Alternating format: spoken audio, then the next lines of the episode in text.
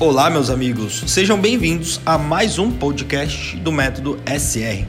Hoje eu venho compartilhar com você uma linha de raciocínio no que se diz respeito a consertar carros elétricos.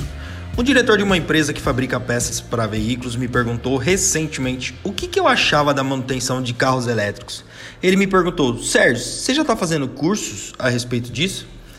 Minha resposta foi bem objetiva: eu não vou consertar carros elétricos pelo menos nos próximos cinco anos. Mas calma aí, meu amigo dono de oficina. Você deve estar se perguntando: ah, mas você não acha que se não nos atualizarmos, iremos ficar parados no tempo? Você não acha que vai faltar serviço? Você vai querer fechar sua oficina no futuro, Sérgio? E a minha resposta para você é não, meu amigo. A minha resposta é não. Você sabe por quê? Porque na minha cidade tem mais de 423 mil habitantes. E posso te falar uma coisa? Tem cadastrado na cidade aproximadamente 300 mil veículos. E sabe de uma outra coisa? Minha oficina tem a capacidade de atender somente 1.200 veículos por ano. Isso significa que ainda vai sobrar 298.800 carros na minha cidade para as outras mais de 326 oficinas consertarem. Ou seja, a frota de veículos que circula na minha cidade me abastece por pelo menos 5 anos.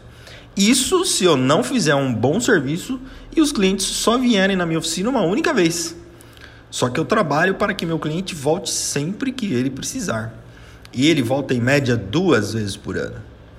Isso é o que eu chamo de fazer gestão, meus amigos. Aí vai uma reflexão para você. Quantos carros elétricos tem aí na sua cidade? Qual é a idade média de cada veículo elétrico? Qual é a quilometragem rodada desses carros? Esses carros vão consertar, ser consertados aí na sua oficina? Ou ele ainda está em garantia e o cliente vai preferir levar na concessionária? Vou te falar uma parada de dono de oficina para dono de oficina. Depois de um tempo que eu montei a minha oficina, eu percebi que quanto mais eu arrumava carro, mais carro tinha para arrumar. Só que eu percebi também que se eu não tivesse tempo de fazer a parte administrativa da minha oficina, eu só estava resolvendo o problema dos carros dos clientes e não estava resolvendo os meus problemas financeiros.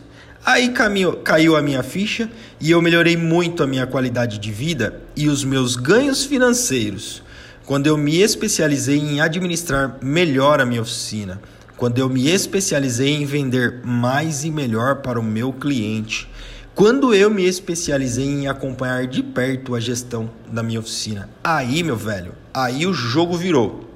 Então, meu velho, antes de sair consertando o carro elétrico por aí, eu resolvi arrumar a minha oficina e ganhar dinheiro com o que eu já tenho, com os carros que eu arrumo.